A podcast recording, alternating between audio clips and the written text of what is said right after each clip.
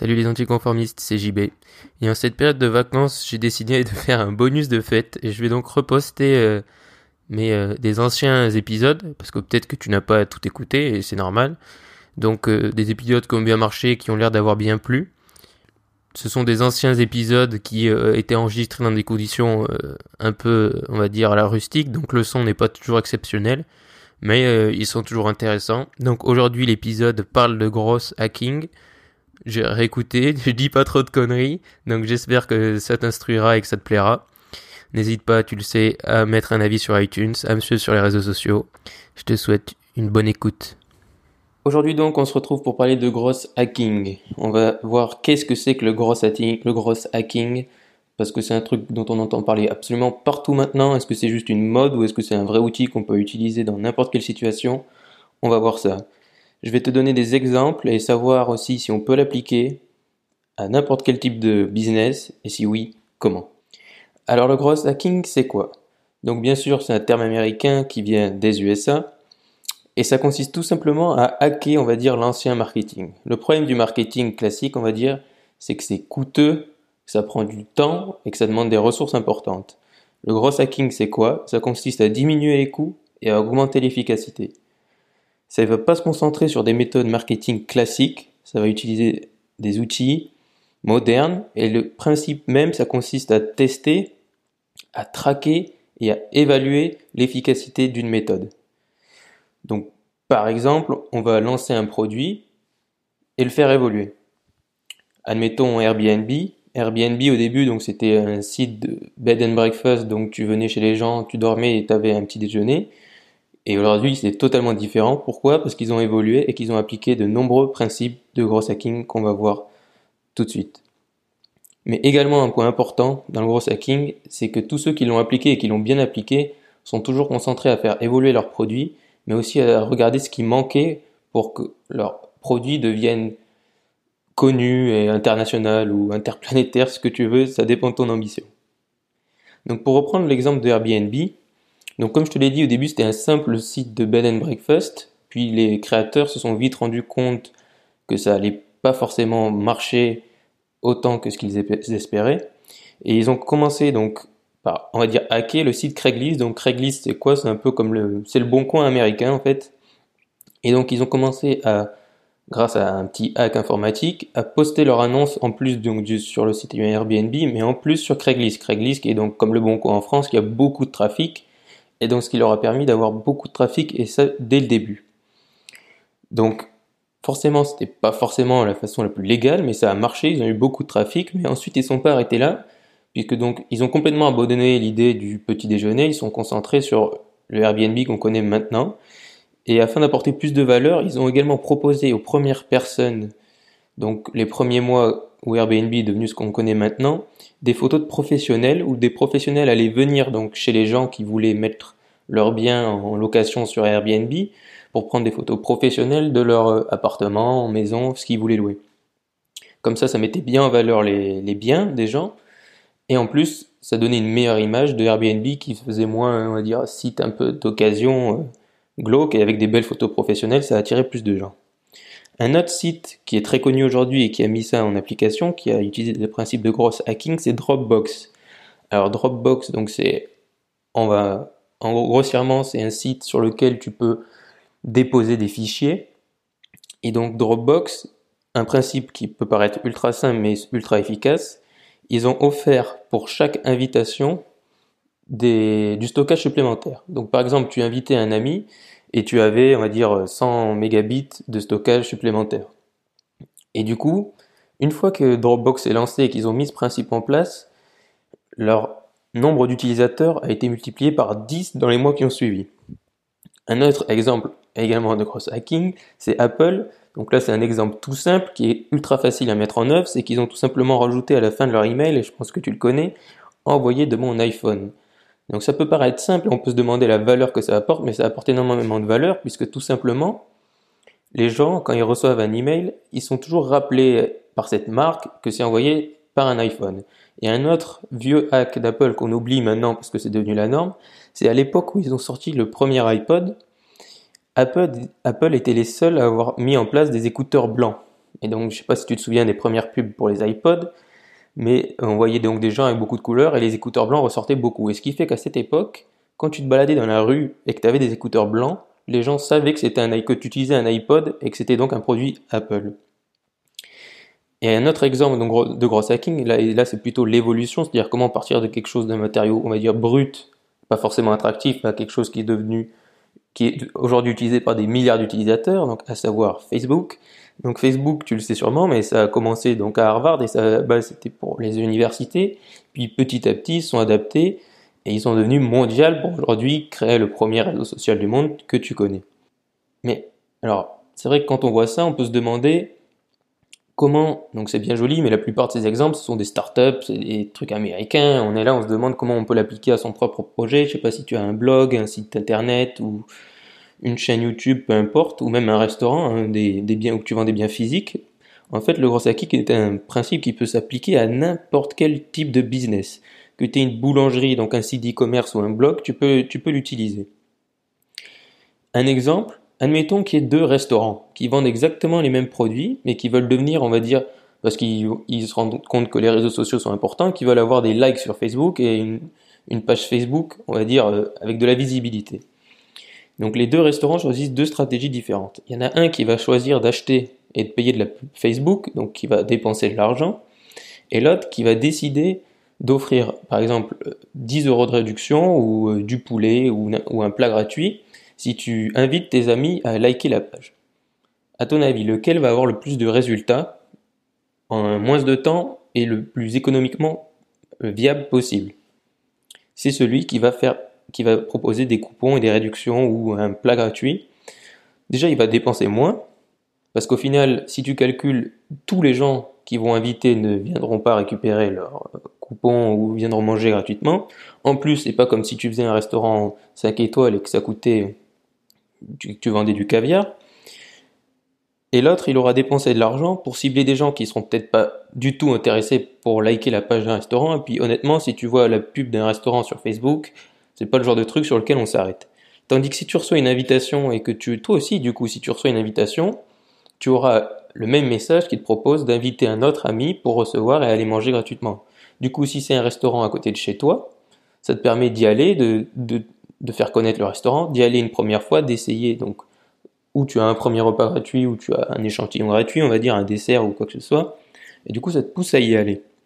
Tandis que la Facebook, peut-être que tu vas le connaître, mais il va falloir un que tu t'arrêtes sur la pub, deux que tu cliques pour que tu ailles voir en plus sur ce, que propose ce restaurant, et ensuite que tu ailles faire la démarche d'aller au restaurant pour dire bon je vais aller essayer. Alors que si tu reçois une invitation déjà d'un ami, ce qui est beaucoup plus puissant qu'une pub Facebook, que cette invitation te propose du coup, si tu invites aussi un ami de recevoir un plat gratuit, tu as forcément beaucoup plus envie d'aller essayer que si c'était une pub Facebook classique. Et donc ce principe, donc pour l'exemple du restaurant, tu peux l'appliquer à une boulangerie, tu peux l'appliquer à plein de commerces, mais aussi bien sûr à un blog. Et d'ailleurs un exemple de gros hacking qui est un peu vieux maintenant sur le mode du blogging que je déconseille parce que je trouve ça un peu, on va dire, rebutant et et ça revient tout le temps sur les blogs un peu professionnels où des gens ont suivi des formations web marketing, c'est les e-books. Ça, c'est un exemple de gros hacking, c'est-à-dire qu'on propose du contenu gratuit contre un email. Donc c'est une façon très efficace de récupérer des emails. Donc moi je trouve ça un peu énervant de toujours aller sur des blogs où, tu vois un e-book et bien sûr on demande ton adresse email pour recevoir ce super e-book. Bref, c'est pas le sujet d'aujourd'hui. Mais c'est un exemple de gros hacking appliqué au blog tu peux faire la même chose, donc trouver comment tu pourrais avoir par exemple plus de likes sur une vidéo euh, YouTube. Euh. Un autre exemple, par exemple, c'est les YouTubeurs qui organisent des concours pour gagner des, trucs, peu importe le produit, où ils te proposent donc de liker, partager, que ce soit sur Twitter ou sur Facebook, et ensuite donc de mettre un commentaire, etc., etc. Donc ça, c'est une très bonne façon, c'est un hack pour obtenir donc plus de likes, plus de visibilité sur YouTube ou sur n'importe quel réseau social, en échange donc d'un produit et en plus c'est encore plus efficace parce que là dans le souvent c'est un partenariat donc le produit ne t'a rien coûté et en plus tu n'en fais gagner qu'un ou que quelques-uns du coup au final tu vas pas comme si dépenser c'est pas comme si tu allais donner 1000 cadeaux. Tu n'en donnes qu'un et donc les gens partagent ça. Mais alors maintenant on va voir du coup concrètement comment pour toi donc quel que soit ton projet tu pourrais mettre en place un système de grosse hacking Donc je t'ai donné l'exemple de restaurant, donc si, admettons que tu as un restaurant, ben voilà, tu as une idée à mettre en place.